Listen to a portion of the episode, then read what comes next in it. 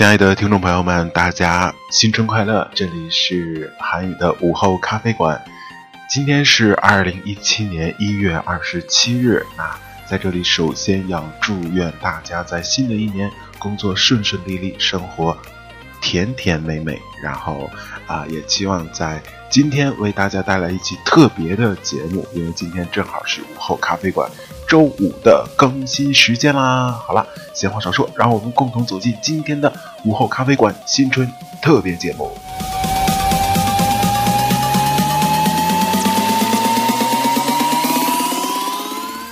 哎呀，这个平时这个韩语都是在这种夜深人静的状态下给大家录节目，然后今天突然是这种天光大亮哈，外边偶尔还有这种鞭炮声的情况下录节目，所以整个人都。跟晚上不太一样哈，所以你要是比较了解韩语的话，应该能感觉出来韩语现在的这种状态啊，跟晚上的确是不太一样的。那晚上的时候，韩语可能是一个比较啊温暖、知性，或者说啊充满着小清新的那种治愈男主播，但现在韩语就是一个活泼啊、开朗，甚至有点逗逼的这种啊男主播。那在今天呢，这期特别节目，韩语想给大家聊一聊。啊，午后咖啡馆二零一六年走过的啊路程，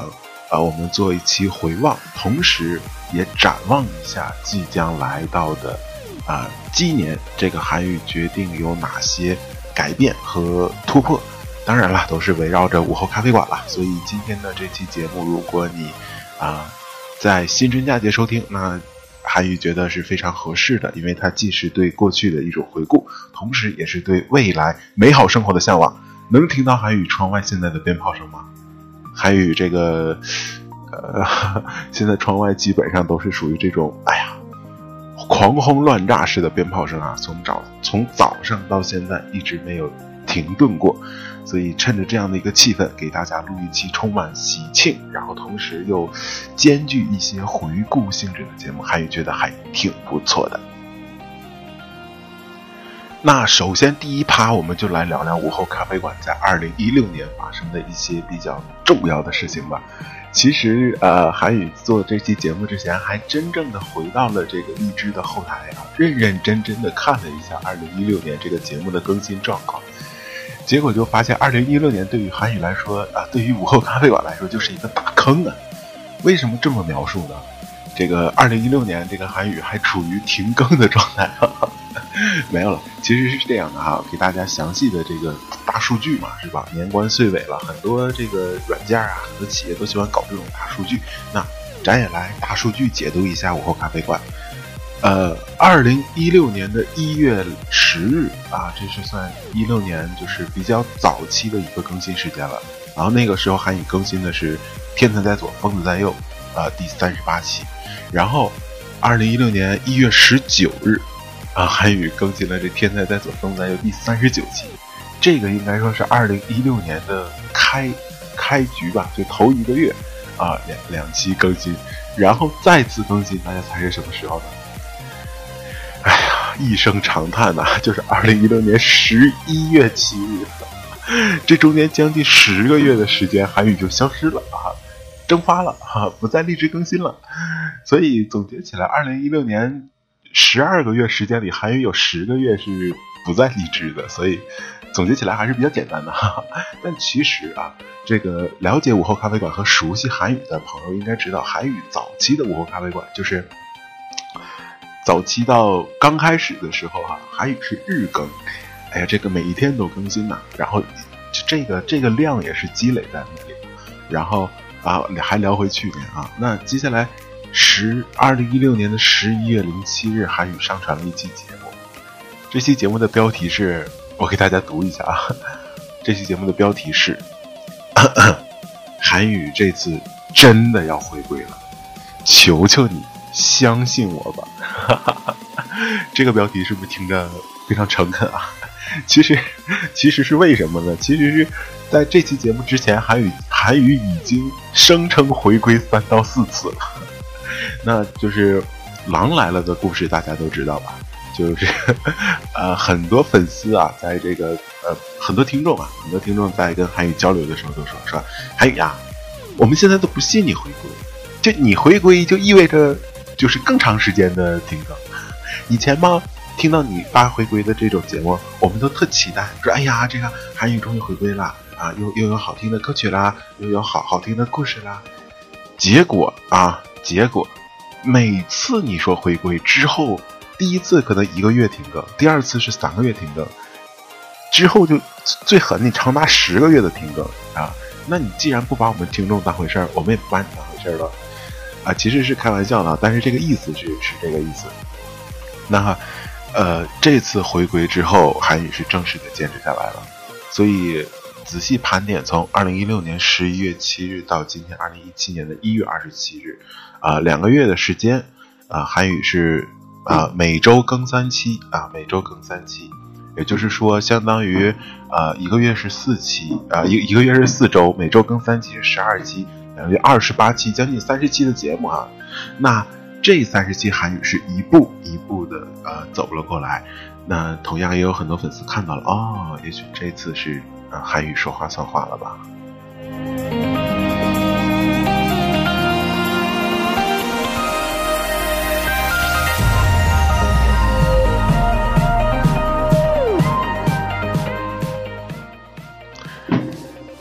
听到这鞭炮声了吧？咕咚一声，有时候挺吓人的。那接着来回顾一下二零一六年啊，这个呃停更之后哈，就是恢复更新之后，呃，连续几期节目韩语就是做的依然是那种呃比较温暖的文章，然后搭配上很轻柔的音乐。其实这个很像早期的午后咖啡馆的节目风格啊。韩语希望通过这种方式来尽快的找到过去。啊，更新时候的一种感觉。毕竟，当你时隔一段较长的时间，重新回到一个啊自己曾经喜欢的事情的时候，多少会有一点陌生。因为现在就是包括荔枝这种直播的开放，就是让很多很多听众已经进入一种特别浮躁的状态。呃，其实早期的荔枝只有就是上传节目的时候，那个荔枝给我的感觉就是。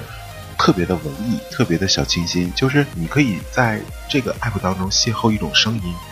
呃，跟这个声音发生互动，然后你再去邂逅一个故事，再邂逅一段音乐。但是现在随着这种全民直播时代的到来，那荔枝加入到直播元素无可厚非，因为毕竟它也是一个需要成长的 app。但是对于像韩语这种的啊，荔枝早期一代的这种老的主播或者说用户来讲，呃，直播的引入让我们的一些体验就觉得 不是特别的吻合吧？因为韩语也曾经尝试开放过直播，但是那种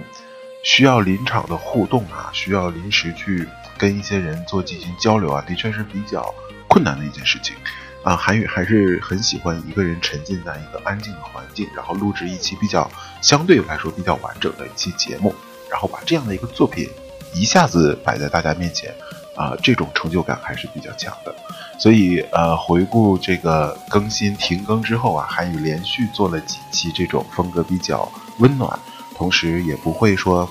呃那么特点鲜明的节目，然后慢慢找回那种感觉，然后从十一月十九日开始，韩语把这个呃天才在左，疯子在右捡起来。了，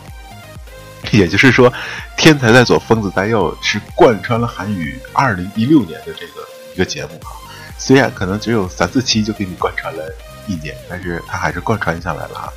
但是就是随着更新之后，就是停更之后的恢复更新，然后天才在左，疯子在右也成了韩语，呃，对于连载的这一系列节目一个呃观念和经验上成长最高的一个作品。为什么这么说呢？因为早期的时候，呃，韩语在录制天才在左，疯子在右的时候，还是处于一种就是。我给你朗诵，或者说我给你读书，就是我的我的这种状态是在给给你讲，就是我是 虽然也会接触到书的内容，但没有完全沉浸下去。呃，但是回归之后，韩语就因为是重新开始录嘛，就是很多东西都去重新把玩、重新品味之后，觉得哎，如果你把自己。设身处地的放进书中描绘的那个人物啊，那个情节之中，你会有怎样的一种状态？所以在后面的《天才在左，疯子在右》的很多期节目当中，如果你仔细听的话，你会发现韩语在试图进入到人物当中。那这样的代入给韩语带来的就是，哎呀，这就是这个连载书籍的这个世界实在是太丰富了，你完全可以沉浸在不同的故事当中，扮演不同的人物，同时也能在不同的人生片段中感悟到不同的东西。就拿《天才在左，疯子在右》来说吧，后面几期韩语已经就是找到感觉的同时，也慢慢喜欢上了这种饰演人物的这种感觉。所以后面有几期节目啊，一些听众点评说啊不错。就是听着非常有那种身临其境的感觉，可能看书觉得挺挺乏味、挺烧脑的，但是听韩语讲的时候，就会觉得真的是在经历一个一个完整的故事，你再去跟这个人交流，再去有思想上的碰撞，还有这种人物特别鲜明的性格。所以这样说吧，《天才在左，疯子在右》算是韩语2016年连载的这个作品比较成功的一部。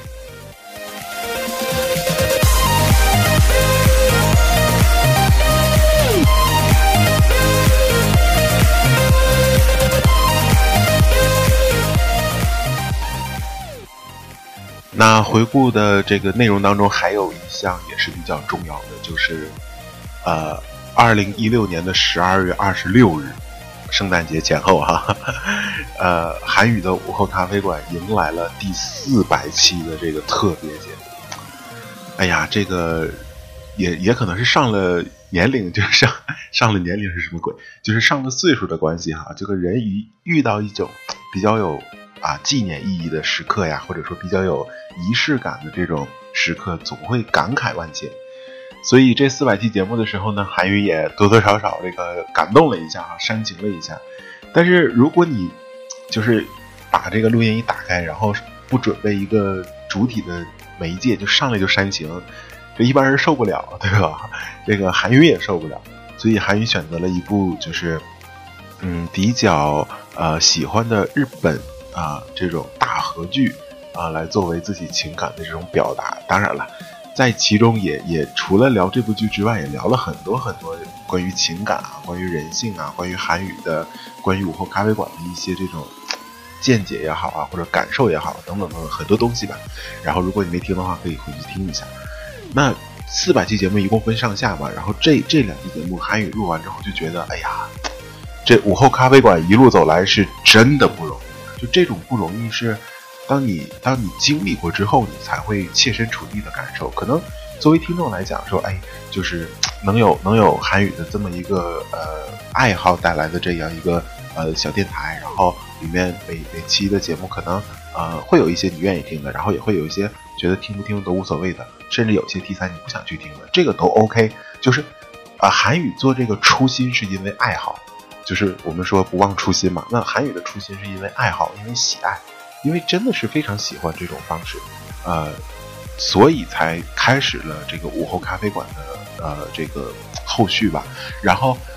真的就没想到他一步一步真就走到了今天这么多的一个嗯量吧。就包括为什么说就是午后咖啡馆相当于韩语对人生的一次特别短暂的这种这种翻越呢？你比如说。早期的时候，午后咖啡馆经历过一文不名，就是谁都不知道，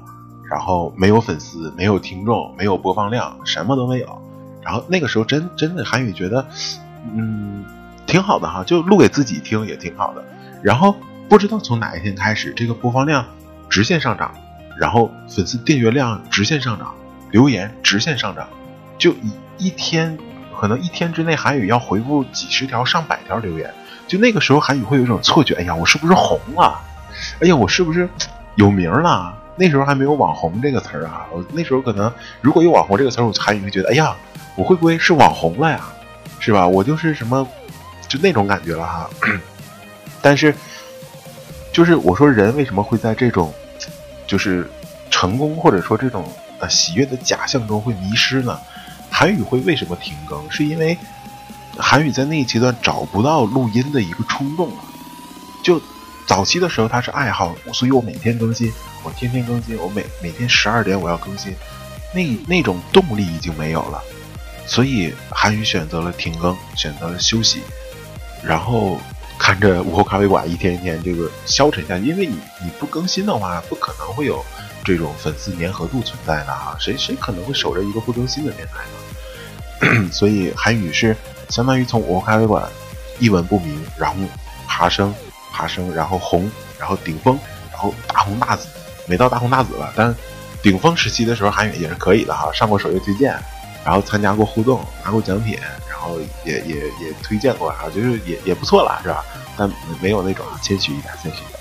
然后啊，迷茫，停更，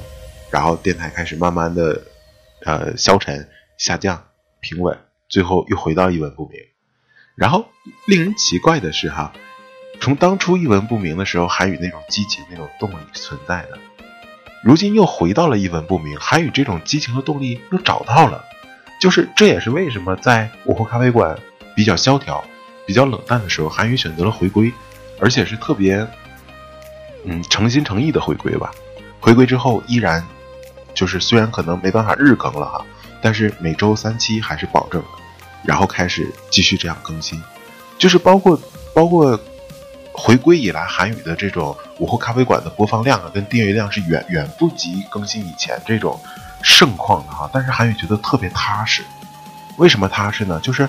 韩语相信，回归之后跟回归之前，韩语有两种状态。那这两种状态，可能韩语成长了，或者说午后咖啡馆也成长了。可能之前因为更新而更新的一些节目，韩语不会再去录了，对吧？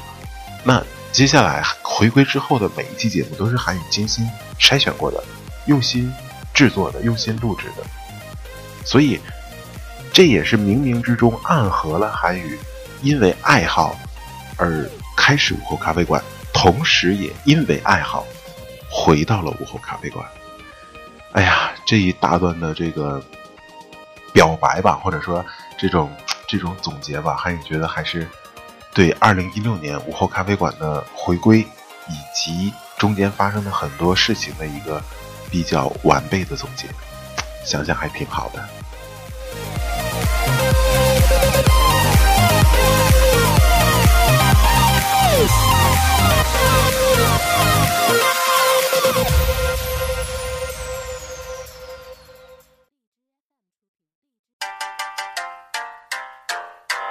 呀呀呀呀呀呀呀呀呀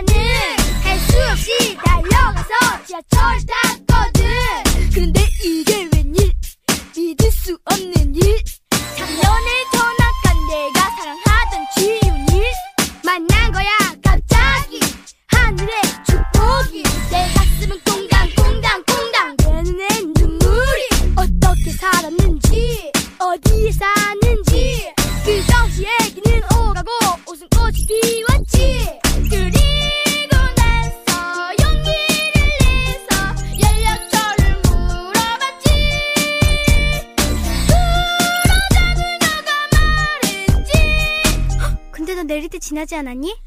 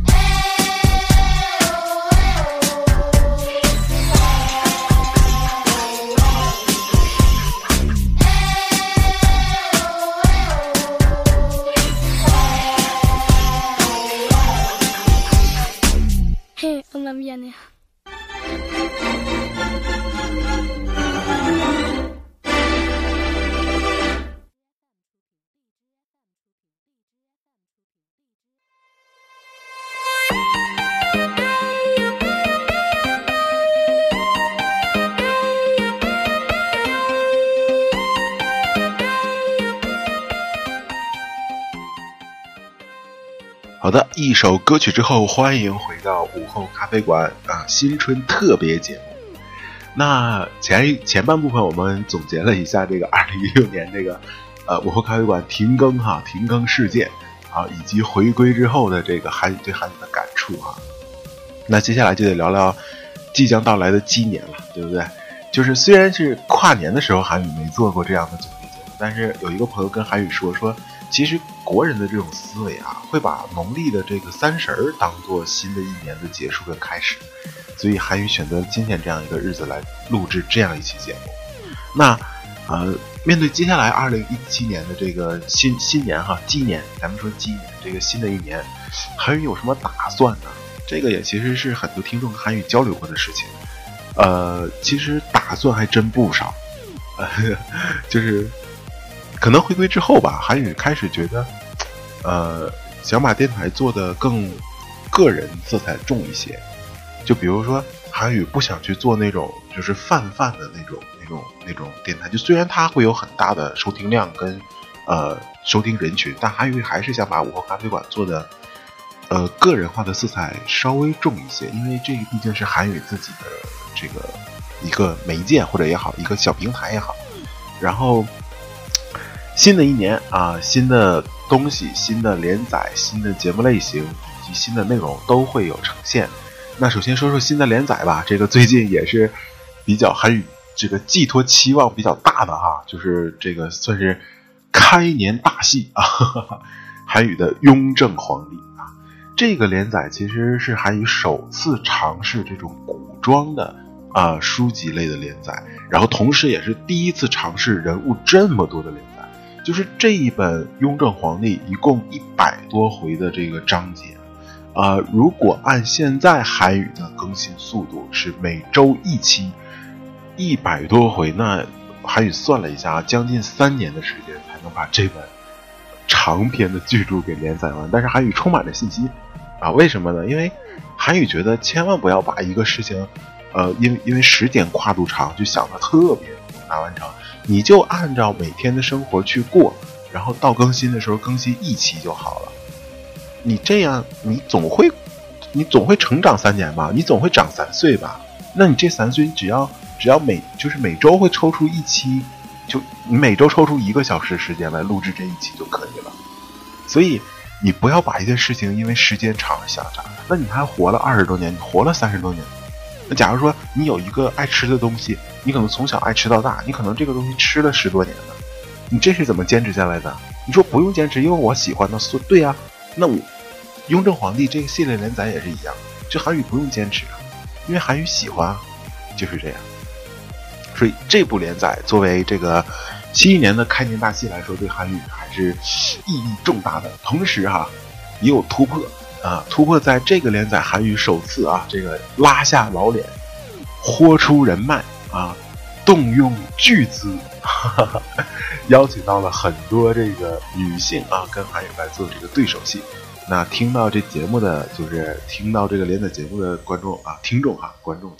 听众应该能发现啊，在这个第二期、第三期都有这种女性的声音来跟韩语搭配。那不管效果如何啊，也不管这个这个这个就是，呃，当然就是韩语请的都是非常专业的了哈。然后这种尝试吧，对于韩语来说是挺新奇的，因为可能之前午后咖啡馆只有韩语一个人的声音啊。那现在加入了其他人跟韩语互动，嗯，这种这种多个人在同一个节目当中的通过声音的互动，会让这个节目整体呃效果非常好。而且怎么说呢？这个韩语也是首次尝试吧，希望把这个系列能做得更好。所以，呃，二零一七年啊，这个贯穿全年的一个连载就是这一篇大部头的《雍正皇帝》。让我们敬请期待吧。好的，那连载这个部分讲完之后，我们来聊聊别的哈。嗯，新的一年呢，韩语就是连载就是固定雍正皇帝了，因为这个大部头的嘛，也没办法，也没办法再去开别的新坑。然后呃，韩语还会想就是做其他类的节目，比如说呃，在回归回归之后也做了哈，也做了尝试。比如说韩语想做一些这种原创类的文章连载。啊，韩语最近也在写啊，就是简单透露一下吧。呃，在写的是一个都市情感类的这种呃小文章吧，但是韩语不想把它写成小说哈，因为那个功力没到，然后时间也不够，所以韩语会把它写成那种片段式的小说。就比如说，可能呃一期就一千字左右，然后可能这一千字当中就讲两个人一个小故事，可能从。呃，邂逅开始，然后两个人慢慢的这种小故事，啊，然后在就相当于日常生活中发生在两个人的事情，然后稍微给它处理一下，然后把它搬到这个幕后咖啡馆里来进行录制。所以这一个原创的连载也是相当于韩语对二零一七年的一个新的挑战跟尝试吧，因为之前可能都是啊录制一些已经啊其他的这种呃作家的作品啊。那这次是自己首次尝试自己去创作，呃，也是 有挺大压力的。但是相信啊，韩语能做的不一定非常好吧，但是相信韩宇能做的不让自己感觉到后悔。所以，关于连载的原创的呃这方面的节目更新，也是新的一年韩宇决定要尝试跟挑战的。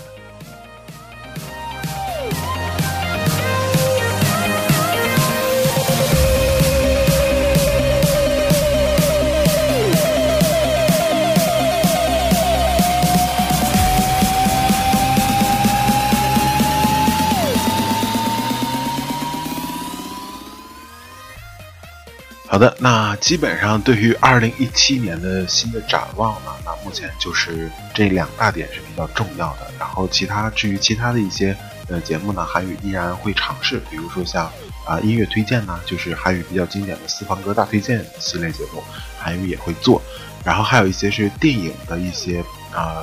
影评吧，或者说这种推荐也会跟大家做。同时。一些关于美食啊，关于情感啊，关于这种啊人性之间的这种非常温暖的东西，那韩语也会给大家啊在今后的日子娓娓道来。哎呀，这期节目看看时间的录制也该差不多了。想想，呃，过去的二零一六年，无论是午后咖啡馆还是韩语，都发生了很多很多的变化。那在新的一年到来呢，呃，韩语对这个新一年午后咖啡馆。午后咖啡馆的更新哈，充满着期待跟啊这种激动的心情吧。因为呃，在新的一年，韩语肯定会邂逅更多的故事，邂逅更多的人，邂逅更多美丽的声音。那在新的一年，韩语也决定啊这个挑战一些之前不太呃敢挑战的这个呃范范畴。所以在新的一年，对于午后咖啡馆来说，对于韩语来说，都是呃。怎么说？挑战年啊，在这一年，韩语决定要改变自己，嗯，改变的更多一点吧。然后，